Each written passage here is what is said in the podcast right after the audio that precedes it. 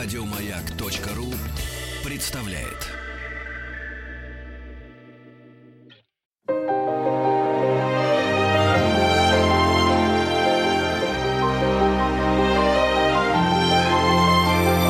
Игорь Ружейников и его собрание слов. Здравствуйте, друзья. Спасибо за то, что слушаете радиостанцию «Маяк». В эфире программа «Собрание слов». Меня зовут Игорь Ружеников. Сегодня у нас в гостях Владимир Качан. Привет. Мы э, не будем скрывать от радиослушателей, что мы встречаемся с собой не первый, и не второй, и даже не третий раз. И вот это все всегда касалось либо театральной, либо кинодеятельности, либо песен. А сегодня мы, эм, так сказать, заострили наше внимание на моей, так сказать, литературной работе какой-то. И... Ну, мы-то с тобой давно заострили. Ты как писатель, а я вместе с твоими читателями как читатель. А ну, вот теперь хотелось бы в массы еще такие да, слушающие. Да, но только мы никогда не предоставляли ни одного аргумента в пользу э, подтверждения того, что я действительно писатель. А сегодня вот оказалось так вот. Я, конечно, отрывок из своей первой книжки большой «Роковая Маруся» прочитаю, но дело в том, что, наверное, это плохо. Что? Э, плохо то, что я читаю, э, имея в виду и используя свою другую профессию, актерские, то есть э, навыки, актерский профессионализм. А читать это, так сказать, вот прочтите мне что-нибудь с выражением, да, ну, как да, говорят да. люди. Так вот, я, значит, здесь вот э, боюсь, что с выражением у меня получится или получилось. И хотя надо как-то так нейтральнее, но мне самому доставляет некое удовольствие э, вот эти все коллизии, которые в этом отрывке собраны потому что это почти все правда. Половина, конечно, придумана, но почти, но почти все правда. И режиссер такой был, который вообще говорил, вы до дойки или после дойки. Вернее, это, это был не режиссер, а режиссерша. Режиссерша, ну, неважно. И другое тоже там, ну, короче говоря, там много собрано того, что было в реальной жизни еще тогда, когда я работал первые 10 лет своей артистической деятельности в Московском театре юного зрителя. Когда я читал «Роковую Марусю», меня не оставляла такая мысль. Ну, вот ты читаешь это как воспоминания такие, что вот это вот когда-то было, и все. То есть подразумевается, что сейчас у актера Владимира Качана, или как ты сам дозволяешь говорить Качна. друзьям Качана, да, Сейчас все совершенно... Но ведь ничего не меняется, строго говоря. Вне зависимости от того, такие режиссеры, другие, такие коллеги, другие, публика. Или не, меняется? Не, наверное, все-таки меняется. Но причем хронологически, скажу так, последняя вещица, которую я недавно сочинил и написал, там много про театр тоже. Это не воспоминания. Воспоминания героя, но они идут и ранние, и поздние, и всякие такие. Но я давно не участвовал, например, в детских спектаклях. Ну, в общем, да, мы у заметили. Меня, у, меня, у, меня была, у меня была, конечно, страница э, совершенно фантастическая в Театре юного зрителя, когда одна из моих первых и очень успешных, между прочим, ролей, это была роль волка в спектакле по пьесе Сергея Михалкова «Зайка, Зайка Зазнайка». Три ну, поросенка мы и все же, мы, мы же росли. Там два, два, два действия. Вот как это было, книга, которую Владимир Качан написал, основываясь, получается, на своем театральном опыте, ушедшем. «Роковая Марусь», правильно? Да, любой писательский труд чрезвычайно интересный. Он подразумевает и точные личные впечатления, и сочинения, фантазии. Но э, вот, к примеру, э, у меня есть очень хорошая знакомая, мы там, она подруга семьи, подруга моей жены. Она пришла ко мне, а я только-только написала вот эту главу про куриц. И мне, мне не терпелось прочитать это кому-нибудь. Я ожидал смеха. Но когда стал описывать куриное, значит, вот это бедствие, э, одежду, синие колготки, я вижу, напротив сидит моя, моя знакомая подруга Валя, которая заплакала, у нее все лицо в слезах. Она вспомнила, как она играла курицу и надевала на себя эти синие колготки. То есть я понял, что это совершенно обратная реакция. Вот актрисы проходили через все это, как они считали унижение, но это был курс молодого бойца был в театре юного зрителя. Вот они, значит, все это играли, действительно. Игорь Ружейников и его собрание слов. Почти каждое воскресенье было мучением для Маши и ее позором – она имела несчастье играть курицу в детском спектакле. Был в их театре такой крест почти для всех артисток труппы. Почти каждая через это театральное крещение прошла. В детском спектакле надо было сыграть три, если так можно выразиться, роли. Березки, курочки и мышки. Четверо артисток играли березок, из них же трое играли еще мышек и двое курочек – Маша играла всех трех представительниц флоры и фауны, но особенно люто ненавидела она образ курицы. Эти курицы сопровождали бабу-ягу и символизировали собой ее место жительства, то есть избушку на курьих ножках. Впрочем, избушка тоже была, она выезжала на сцену отдельно, а курьи ножки, можно сказать, живьем, в виде двух куриц – шагали тоже отдельно. Во всех сказках и даже фильмах у обиталища Бабы-Яги всегда были две куриные ноги и только. А у двух артисток, играющих куриц, их было по меньшей мере четыре. Однако эта историческая неправда никого тут не волновала. Удобнее было, чтобы избушку выталкивали вперед на сцену именно две курицы – они были одеты в грязные тряпичные лоскутки, изображающие, очевидно, перья. Отдельно на проволочном каркасе крепился хвост. Он приподнимал платье с нашитыми перьями, и таким образом все сооружение сзади напоминало чудовищно распухшую куриную гуску. Но и это еще не все – Прибавьте сюда толстые синие почему-то колготки, заляпанные красными и белыми мазками. Эти толстые колготки у всех артисток постоянно спадали и морщились. А синий их цвет намекал, вероятно, на печально известную в те годы магазинную птицу. На лицо надевались тяжелые очки с черной оправой и прикрепленным к ним кошмарным клювом темно-бордового цвета. Видимо, художник спектакля питал особенную слабость к дерзким тонам, а его болезненная фантазия в сочетании с ненавистью к женщинам вообще и к артисткам в частности подсказали ему это изобразительное решение – Впрочем, возможно, он питал антипатию только к курицам, потому что с березками и мышками он обошелся несколько деликатнее, хотя и без художественных озарений. Березки были одеты непосредственно в кору, или, если хотите, бересту, то есть э, в длинное белое платьице с нашитыми черными тряпочками – а мышки в серые юбочки, серые накидочки и серые же шапочки с ушками. Нормальные, короче, деревца и нормальные зверушки. Но вот на курицах наш кутюрье отдохнул. Все вложил сюда. Все горячечные фантазии несостоявшегося живописца – Единственным реализмом, который он себе позволил в создании этого образа, был гребешок. Все вышеописанное куриное бедствие увенчивалось маленькой шапочкой, к которой был прикреплен омерзительный поролоновый гребешок. Его траектория проходила прямо по центру куриной головки. Начинаясь от затылка, он змеился по всему черепу и затем упирался в нос, ну, в смысле, в клюв – Головной убор напоминал таким образом верхнюю часть панциря динозавра и завершал трагическую картину куриной мутации. А чтобы артисткам было еще обиднее, держался на белой резинке, извиняюсь, но это правда, от трусов. Она больно натягивалась под подбородком и всякий раз напоминала жрицам Мельпомены о сложности выбранного пути – о том, что служение мус не терпит суеты, и что прекрасная, в том числе и вся куриная конструкция, должно быть величаво.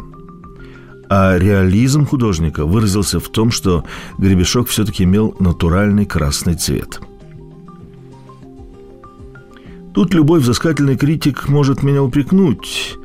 В злоупотреблении слишком крутыми эпитетами типа «кошмарный», «омерзительный», «чудовищный» и так далее, но я, видимо, заставлю его опустить оружие, сказав, что, во-первых, это не мои эпитеты, а скорее Машины, это ее отношение, а не мое. Я, может быть, вполне лояльно и даже с симпатией отношусь к куриному костюму, но нам-то сейчас надо попытаться вникнуть в Машино состояние – представить себя в этих перьях, с этим клювом, ощутить на своей голове тот гребешок, для того, чтобы через пару минут понять, что с ней происходило, что она чувствовала. А во-вторых, я сильно надеюсь, что на этих страницах предостерегу хотя бы нескольких молодых девушек от поступления в театральный институт – «Девушки», — говорю я им, — «если вы будете врачами, дикторшами на телевидении и даже лейтенантами милиции, я уже не говорю о фотомоделях, на вас никто и никогда такое не наденет». Вернемся все же на сцену, чтобы сказать несколько слов уже не об облике курицы, а о роли.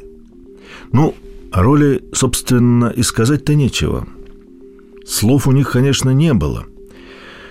Лишь время от времени они обязаны были реагировать на происходящее, хлопая крыльями, то есть э, руками, согнутыми в локтях и обвешанными лоскутками перьями, и извлекая из гортани звуки, от которых их самих слегка подташнивало. Ко-ко-ко-ко-ко-ко, ко-ко-ко-ко-ко. Режиссер у них тоже был, как бы это помягче сказать, буквалистом – он специализировался в этом театре именно на детских спектаклях и доискивался жизненной правды жадно и целеустремленно, буквально во всем. Так, например, репетируя другой детский спектакль, он один раз остановил репетицию и сказал актрисе, играющей корову, «Стоп, давайте разберемся». Давайте, вы пришли сюда, в эту сцену совершенно пустая – без биографии. Вы с чем пришли? Откуда? А? И, наконец, самое главное, вы решили хотя бы для себя. Вы до дойки или после дойки? Актрисе и так довольно трудно давался образ коровы. Она была худая, как пенсне. И испытать облегчение от того, что ее подоили, или, наоборот, тяжесть от того, что не подоили, она никак не могла никак не могла представить себя носительницей многолитрового вымени, а режиссер этого требовал и злился, что не получается. Так и здесь. Он всеми силами старался добиться от актрис, чтобы они были похожи на куриц. Если не внешне, то хотя бы внутренне. Повадками, например. Поэтому курицы должны были, вертя головками и тряся гребешками, время от времени оглядывать пол в поисках зерна. Таким образом, поиски зерна роли по Станиславскому обретали здесь абсолютно прямой смысл. Что они должны были сделать, если вдруг, не дай бог, найдут зерно? Ну что, склевать его своим бордовым клювом или еще что-то? Режиссер так далеко не заглядывал. Пусть, мол, ищут, но пока не находят – Пусть взрыхляют почву, то есть сцену лапами, и ищут зерно или там червяков и гусениц, лишь бы были похожи на куриц, а не на каких-нибудь там альбатросов. Вот артистки старались по мере сил. Именно эти две жертвы своей профессии, о которой они мечтали еще со школьной скамьи, служили здесь беспощадным подтверждением русской народной мудрости о том, что не только курица не птица, но, что гораздо важнее в наших обстоятельствах, и о том, что баба не человек. И вот одной из этих куриц почти каждое воскресенье в два часа дня, а в школьные каникулы и каждый день была наша Маруся. Игорь Ружейников и его «Собрание слов».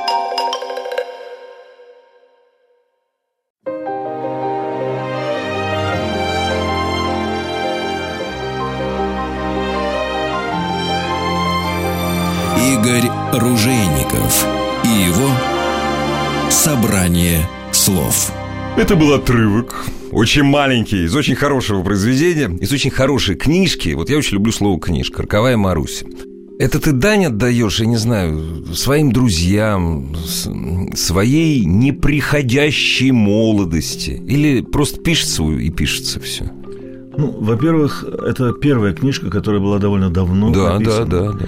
Во-вторых, ее, э, ну, как бы сказать, инициировал друг и сложившийся к тому времени стопроцентно литератор Леонид Филатов – он уверял меня в том, то есть как, он сумел меня убедить в том, что если я обладаю некими способностями литературными, то я обязан их реализовать, иначе вот своего рода дар уйдет. А это дар. Э, если ты им так с ним, то ты обижаешь дарителя, да, короче. Да, да, а даритель никто иной, как ну, да. страшно сказать. Так вот, его не следует обижать, и нельзя, нельзя э, данные тебе способности выкидывать в мусорный ящик. Нельзя. Надо каким-то образом это реализовать. До этого у меня были опыты всяких там э, статей, фильетонов. И меня самого удивляло, что когда я писал, а я, значит, умею это делать, получалось так. И Леня опирался на это, когда говорил мне, когда заставлял меня написать что-то крупное. Это печаталось без всякой корректуры. В газетах, независимой газете, в новой газете. Я помню это, в журналах каких-то. И я сел и за лето написал «Роковую Марусю» а потом еще... Нет, подожди, ты все-таки себя, ну как, заставил? Ну... Нет, нет, нет, у меня, меня несло. Угу, несло, это, да, это, да. это было замечательно. Но дело в том, что это все-таки те, кто говорят, что моей рукой э, движет Бог. Нет, это к психиатру сразу. Это я понимаю плохо. Я могу... Я проводник. Ну да, да, да, да. Это понты, по-моему, все. Или паранойя. Или паранойя. Двух, да. Оба слова на «п». Да. Ну, так вот, значит, э, я думаю, что это... Я все равно формулирую это для себя, что писательская работа – это работа. Это работа, потому что написал ты «Роковую Марусю» я где-то за неполный месяц, быстро. Да. Но отделывал я ее потом месяцев пять. То есть для того, чтобы это звучало, Шли для того, чтобы, да, для того, чтобы это было, ну, с моей точки зрения, грамотно и не стыдно. То есть э, э, обратить это все про какую-то простоту, и тем не менее, чтобы стилистически это не было дилетантством. Моя формула, что писательская работа, моя личная, ну, угу, кто угу. может со мной соглашаться, угу. кто нет. Я э, считаю, что это ну, чрезвычайно интересная работа. Просто работа, но очень, повторяю, интересная. Особенно потому, что она вот лично для меня вмещает в себя все – то есть вот, писатель сам по себе там на страницах и художник по костюмам, Не, и артист. Режиссер, разумеется. И режиссер, вот, и а сценарист, конечно, все, от начала до конечно, конца. Конечно, конечно. И все это все, все в одном флаконе. И поэтому это чрезвычайно интересно. Кроме того, это творческая свобода, потому что когда ты артист, ты все-таки обязан подчиняться. Ну, как бы ты кроваво не спорил с каким-нибудь бездарным режиссером, ну, ты обязан подчиниться, потому что он режиссер. И режиссеру, и сценаристу, да, опять да, же, вот да, она да, пьеса, да, да. вот он фильм. А здесь да. ты свободен ты свободен. Ах, вот оно что. Значит, это борьба, я шучу, конечно, это борьба с комплексами актера. Здесь я свободен. Нет, просто у тебя хорошая борьба получилась, такая убедительная. Видишь, я комплексов, меня Господь избавил нет, от комплексов, да, потому что у меня всегда была альтернатива другая, и ты ее знаешь, музыка, да. песни. Да. Мы с Филатовым начали, начали сочинять песни на первом курсе театрального училища имени Щукина, и это всегда был мой дополнительный, а может быть основной заработок и свобода от некогда внутренняя свобода от театра. А уж когда я стал солистом оркестра Утесов, да, извиняюсь. Да, это, мы, то есть, это, то есть, вообще. То есть я Ребят, был... я, конечно, играю на сцене, да. То есть я был абсолютно материально независим от театра юного зрителя, абсолютно. Вообще хорошо звучит, независим от театра юного зрителя. Да, Сейчас да мало кто уже помнит. Это был один из, э, точнее, один из спектаклей, где играл Владимир Качан. Мы уже об этом говорили в программе. Еще это один из самых аншлаговых спектаклей за всю историю существования советского театра. Достать билеты вот туда было практически невозможно. Я говорю о трех мушкетерах. Невозможно на протяжении да, долгих лет. Он, да, он просуществовал целых семь лет. Это и очень всегда много, при, да. да, для театра это очень много, да. и всегда при полном зале. Но потом уже стали публику как-то так уже не фильтровать. Ну, уже приходили школьники, которые ну, да. Э, там э, на задних ложах уже пили портвейн. Новые времена, так да, да, да. А песня Констанция, Да, да, да, которую я, э, ну, можно сказать, и не сам инспирировал я ее. Потому что мне жутко было тогда, никто этого не знает, кстати. Ну-ка, Ну, расскажи. ну, э, если бы не было, могу сказать с, с полным тщеславием. Если бы не было меня, не было бы Дюма отца. Нет? Не нет, скромнее. Да. Не было бы песни Констанция. О как. Ни в фильме, ни в спекле. То есть ты Дело настоял. да, я настаивал. Максим, ну там же были те же авторы, ну да, ты же конечно, знаешь. да. И, э, а я был совершенно, э, и сейчас продолжаю быть, большим поклонником Шарля Азнавура. Шарль Азнавур пел одну из самых своих знаменитых таких драматических песен «Изабель» над гробом Да, любимой. да, да, да. И вот, значит, опираясь на вот это впечатление, песня над гробом любимой, я, я стал и Сандро Товстоногова, Мгм. режиссера и Максима подвигать тому, чтобы Вот мы, что-то вот мы такое, сочинили, да. чтобы песню над трупом любимой. Да, Все так же. прекрасно. И таким образом родилась эта песня Констанция. Господи, а как, какие вещи узнаешь за столько лет знакомства с тобой? А у тебя какое-то особое отношение к роковой Марусе, как к своей первой большой литературной работе, или нет? Так же, как и Потому у меня театральной работе. А. Ты вот не думаешь, что у меня был сам, самый такой, ну, что ли, любимый спектакль или такой успешный, ну, потому что Ага, успешный, ага, или ага. «Три мушкетера». Нет, Нет, конечно. Первый спектакль с первой главной ролью с очень добрым и замечательным драматургом Ладаром Думбадзе. И по его книжке «Я, бабушка Ликой Ларион», да. которую я играл, исполнял главную роль, Зурико. Вот это и было, вот это первая любовь и первое И вот она до сих пор вот... Да, конечно. Я ее ценю значительно выше, чем «Три мушкетера». Значительно выше. Так же и с книгой, С получается. книгой, Потому с книгой первая. получается... Нет, с книгами немножко иначе. С книгами немножко иначе, потому что ты всегда надеешься, что следующее не будет терять Ага, в качестве, ага, ага. а будет, наоборот, на ступеньку выше. У меня положение сложное, Игорь, в том смысле, что я могу себе позволить что-то писать только в свободное от зарабатывания денег Да, время. да, да.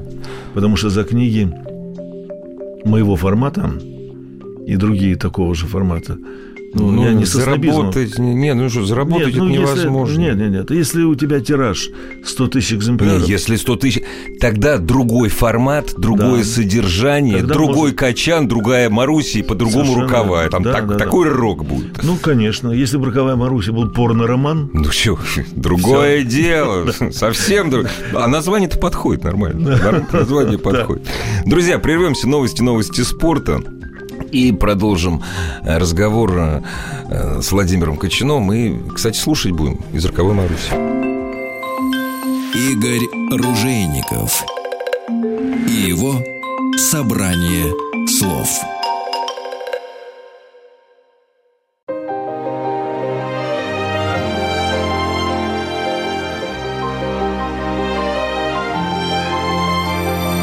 Игорь Ружейников и его собрание слов. Спасибо за то, что вы с нами. Спасибо за то, что вы слушаете программу «Собрание слов» на радиостанции «Маяк». У нас сегодня в гостях Владимир Качан, который не просто с вами, дорогие друзья, прежде всего, конечно, беседует, а по моей просьбе представляет отрывки из своего, на мой взгляд, потрясающего произведения «Роковая Маруся».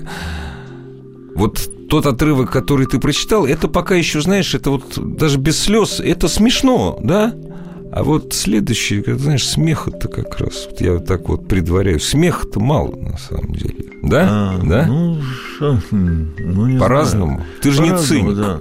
Ну, нет, конечно, не циник. Но мне нравятся, например, мои такие словесные эскапады. Ага. Типа, мата, Маша, Маша никогда не ругалась матом, но Да, слова да, ой, знала. как мне это понравилось. Причем слова знал, такая и длинная мхатовская пауза. Нет, и только- каждый из них... Ну, только не не мхатовская. хорошо, не мхатовская.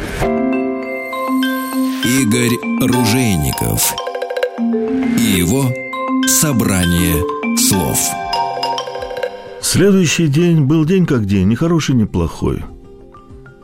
Маша с утра поболталась по квартире, послушала музыку, не особенно тщательно оделась и накрасилась, потому что ни с кем встречи, особенно с ним, не ждала, и поехала в театр. И в театре все было обычно и даже скучно. Маша прошла к себе наверх, переоделась в березку, спустилась в буфет попить кофе, и тут начался спектакль и пора было идти на сцену. Она и пошла. Откружила в хороводе первое свое появление в качестве березки и пошла опять переодеваться в курицу. Заметив мельком, да и то потому, что этого раньше никогда не бывало, что вся середина первого ряда, примерно 10 мест, пустая. Никто не пришел. Обычно с третьим звонком пустующие хорошие места тут же занимались теми детьми и родителями, у которых места были похуже. Но тут почему-то оказались незанятыми. Заметила это Маша, но, естественно, никакого значения не придала. Поднялась в грим-уборную, сняла Березкино платье, затем быстро, с привычным отвращением, напялила на себя куриный костюм и побежала на сцену. Потому что между первым Березкиным и вторым куриным выходом было очень мало времени. Маша прибежала за кулисы, заготовилась на свое место, дождалась музыкального вступления и пошла на ярко освещенную сцену, выкатывая вперед избушку бабы-яги. Избушка остановилась, и Маша прошла еще дальше, ближе к публике, хлопая крыльями, перебирая синими куриными ногами и весело кудахтая – она остановилась на авансцене, подняла правую ногу, застыла на мгновение, как бы ища, куда ее поставить. Ну, точно так же, как это делает всегда настоящая курица. Затем повертела головкой в поисках зерна, встряхнула поролоновым гребешком и задушевно сказала «Ко-ко-ко-ко-ко». И тут в зале раздались аплодисменты – они шли с первого ряда, с этих самых мест, которые пять минут назад пустовали. Маша взглянула на эти места через очки поверх клюва и так и осталась с поднятой вверх куриной лапой, подавившись своим последним кудахтанием. На этих местах, в позах пляжных отдыхающих, вытянув ноги, сидела и аплодировала вся эта Кокина Кодла с ним самим в центре, они были со своими манекенщицами, а Кока с этой самой, с которой целовался. И письмо, от которой Маша ему передавала. У всех были чрезвычайно серьезные лица. Мужчинам это удавалось лучше, а вот их бабы, те, видно, еле сдерживались. Маша осторожно опустила на пол правую лапку, потопталась немного, как-то формально побила крыльями и повернулась к залу спиной – в это время уже вовсю шла сцена Бабы-Яги с Василисой, но она была фактически сорвана этой компанией, которая опять захлопала и даже закричала «Браво!», как только Маша повернулась. Что же вызвало у этих поганцев такой восторг? Ну, это ведь только Маша считала, что повернулась к ним спиной. А вообще-то она повернулась тем самым гипертрофированным сооружением, которое было устроено у нее сзади и должно было по смелому замыслу нашего театрального кутюрье напоминать реальную куриную попу. Именно явление народу этой куриной гуски и вызвало такую бурную реакцию у садистов из первого ряда. Впрочем, тут аплодисменты были скорее художнику, нежели самой Маруси, хотя ей от этого было ничуть не легче. Она была уже цвета своего гребешка и не знала, что ей делать. Прикидываться, что не обращаешь внимания, нельзя. Это будет беспомощное вранье. Обидеться и уйти со сцены или перестать играть, постоять в стороне, тоже нельзя. Потому что те только того и ждут. Чтобы Маша показала, насколько они выбили ее из равновесия.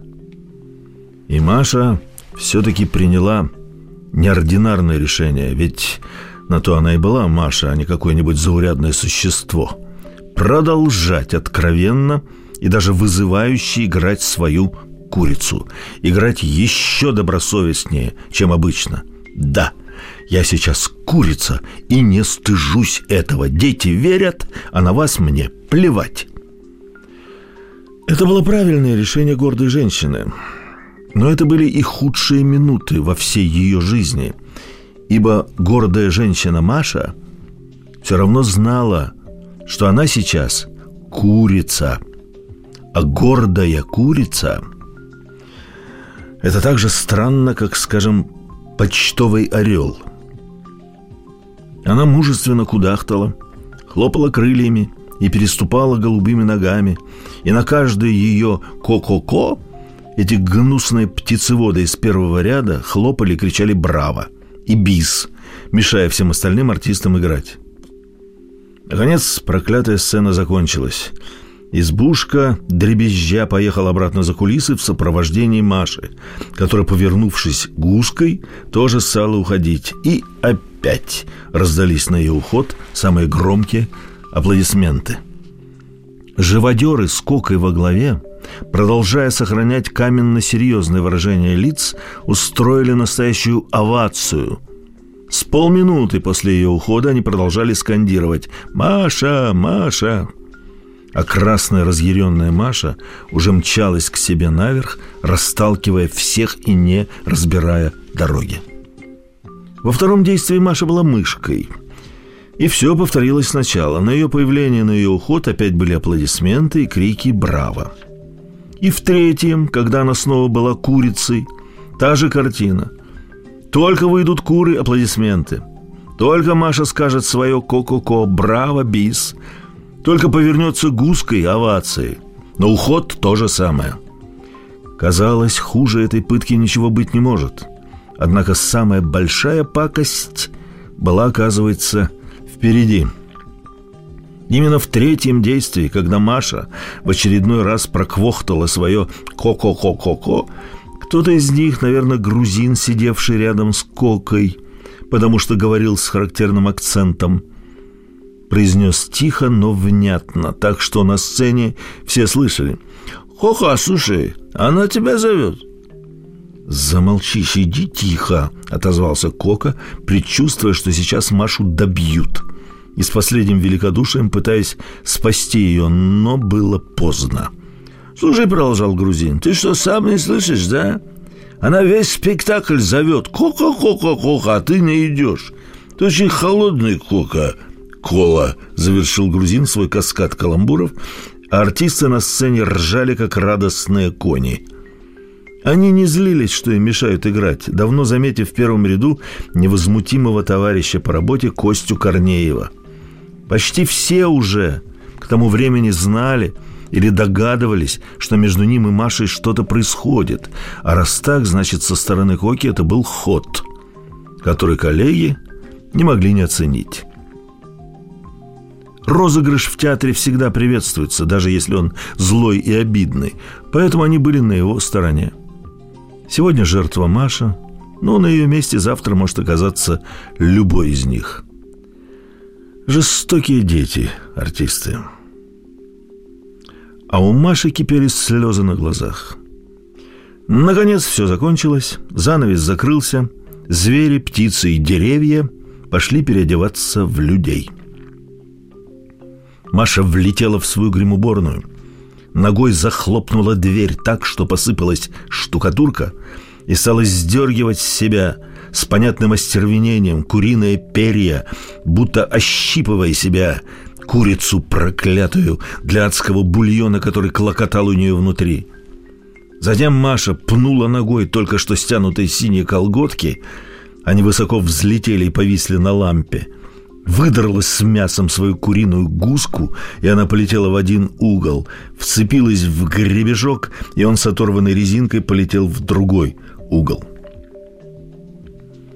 И только Маша стала надевать свою одежду и постепенно успокаиваться, как вдруг ее внимание привлек какой-то сверток, лежащий у нее на гримировальном столике и перевязанный розовой ленточкой.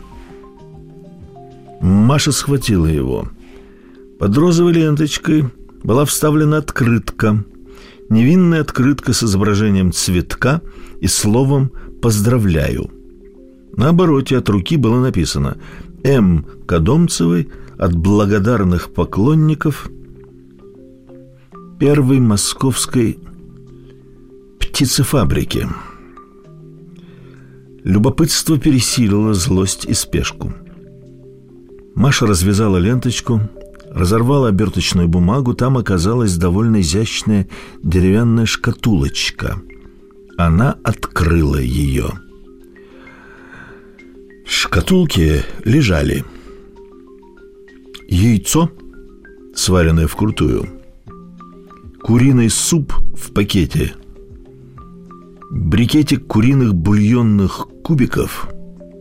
А также маленькая детская книжка «Курочка ряба» с картинками – все это было аккуратно переложено белыми перьями, нетрудно догадаться, чьими. Маша никогда не ругалась матом, но слова знала. И все, что вспомнила, выцедила сейчас сквозь зубы, глядя на подарочек, а потом выбежала вон из гримерной. Она сильно хотела перехватить шутников и Коку в первую очередь у центрального входа – чтобы сказать им несколько прочувствованных теплых слов. Она даже не стала надевать верхнюю одежду и понеслась на улицу, в чем была. Как смертельно раненая, но оттого еще более опасная рысь, Маша выпрыгнула за угол и стала дико озираться, ища в толпе выходящих зрителей единственное и любимое лицо, в которое следовало сейчас вцепиться когтями. Но того и след простыл. Ни его не было, ни остальных девяти юных зрителей, ни их машин. Игорь Ружейников и его собрание слов.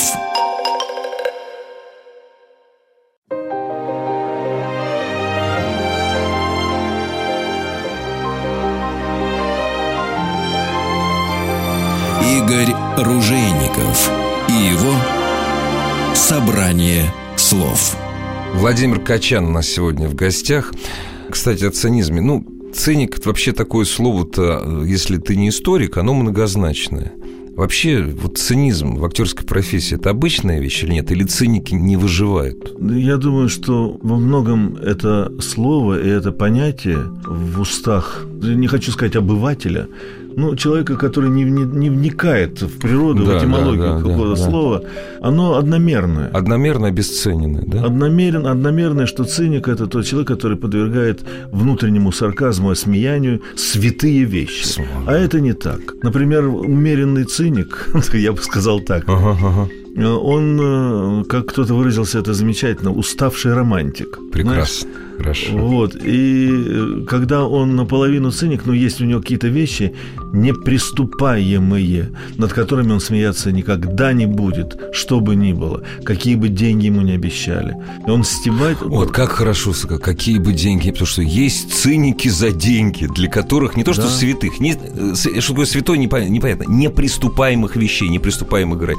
Вот, за деньги циник за деньги. Прекрасно. Это еще другой термин. Видишь, там много граней. Ну, да. Так что э, бояться слова циник я бы не стал. А как-то так подумал о том, что там, что там за этим цинизмом стоит, и, может быть, он вполне вот какой-то в разных обстоятельствах, может быть, он здесь абсолютно правомерен, а в другой, в другой похабен и ужасен. Похабен и ужасен. А вот здесь, например, без него вообще не обойтись. Понимаешь? иногда цинизм, если уж так по, по нашей лживой иногда политики, не только нашей, а мировой. Мировой, что наш. Ну да, такой абсолютно, когда вот, вот этот цинизм уже такой стопудовый. На этом политика. Стопудовый цинизм, потому что это такое вранье, ну причем очень убедительно рассказывается и подается в средствах массовой информации. А на самом деле там подпольный взговор какой-то идет. Нет, на самом деле бабки, и там бабки, да, и там да, все, да, все да, очень да, просто. Да, все, да, очень, все просто. очень просто, если да. копнуть. Так что этот цинизм, вот он или цинизм некоторых мемуаристов, в том числе и артистов, которые за деньги, вот как ты выразился, могут написать какие-то свои мемуарные истории, Воспоминания писать. о покойном, желательно о покойном, да, чтобы да, в морду да. не получить. Да, да, да. да, но да. за деньги. И, ну, зато друзья от них отворачиваются. Да, за деньги, друзья. потому что он хорошо понимает, что, что законы нашего рынка, они требуют сейчас определенной, вроде бы как, откровенности. Под рубрикой «Теперь об этом можно рассказать». Да, да, да, да. Прекрасно. Теперь об этом, да. А можно ли, а нужно ли? И стоит ли?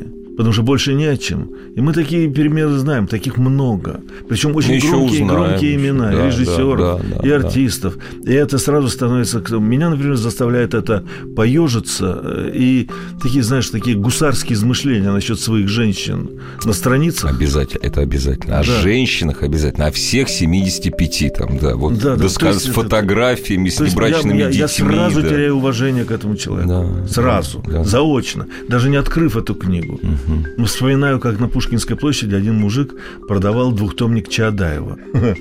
Он продавал двухтомник Чаадаева, который никто не покупал. Ну да, ну 80 Чаадаев, рублей, по 80 рублей книжка, тогда давно еще. Ну да. мгм.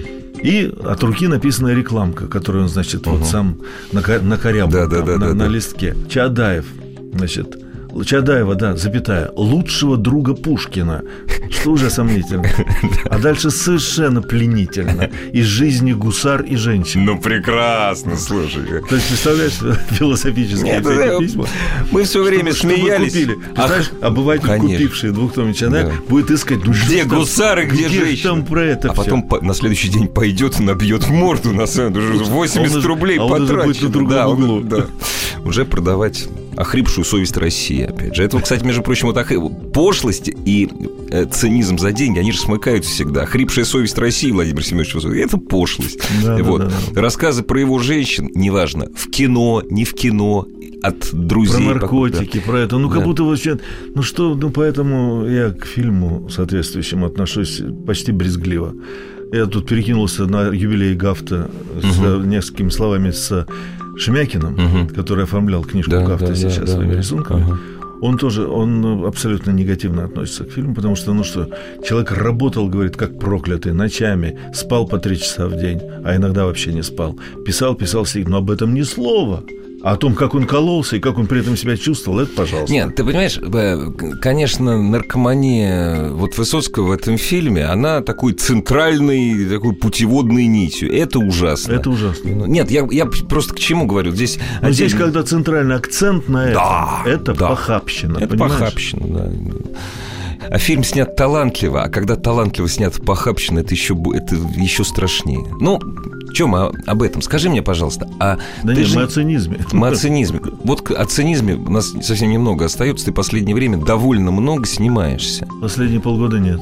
Последнее время, ты знаешь, слишком у вас какое-то не русское лицо, западноевропейское лицо, что ли? Нет, я, конечно, я так оказался жертвой санкций. Да не, ну деньги кончились просто в Вот кинематографе. Да, Игорь, это тоже цинизм. Тоже цинизм. Сейчас скажу. Очень, простая схема. Во-первых, большинство сериалов наших и фильмов снимается по заказу телеканалов. Ну, конечно, Телеканалы получают свои деньги за счет рекламы. да. А теперь просто простая вещь тебе. Телерекламы стало не меньше, а даже больше Ну, не, сейчас. ну, Ее полно. Значит, деньги, поток денежный от рекламщиков не иссяк. Значит, все остальное отговорки. у нас вот одна минутка, к сожалению, осталась. А, Что должно быть в предложении режиссера, продюсера, чтобы ты согласился сниматься, ну, скажем так, за идею? Ну, нет, э, вот совсем бес- бесплатно, знаешь, как сказал один великий дирижер, э, не ноты он великий был дирижер, не ноты бесплатно. Но вот, скажем так, сейчас было, пожертвовать вот свои- сейчас, подожди, своим одна минута здоровьем. осталась, я Да. тебе сказал. Вот сейчас совсем недавно, в 2015 году, в начале, э, такие кино персоны, как э, Алексей Серебренников э, и Роман Мадянов, и я, мы снимались в фильме «Погружение» короткометражном. Ни одной копейки. Это был де- был дебют одной, значит, девушки, которая, значит, попыталась стать режиссером. И, ну, сама идея, ну, сама природа того, где мы должны были, настолько правильны в воспитательном смысле и благородны, что Леша Серебряков, который, который не поднимется за какую-то крупную сумму просто. Да, да, Мы да, все да. снялись там абсолютно бесплатно. Это только за идею. То есть ты снимаешься, э, скорее всего, ты снимаешься в материал, партнеры, режиссер. Можно сняться бесплатно, если ты понимаешь, что это дело такое стоящее. А что касается, ну, как говорил один раз Саша Панкратов Черный на предложение одного то ли киргизского, то ли таджикского режиссера, который предложил ему сняться в боевике в жаркой пустыне. Сколько тот спросил, стоит твой твой съем- съемочный день? И Саша сказал, у Спилберга ничего, а у тебя миллион. Друзья, я не претендую на лавры довольно известного толстого журнала, но я бы это вписал в правила жизни Владимира Кочана. Спасибо, Володя. Спасибо за то, что пригласили. Я э, э, лечу себя надеждой, что я не последнюю книжку сегодня цитирую в твоей программе. Игорь Ружейников и его собрание слов.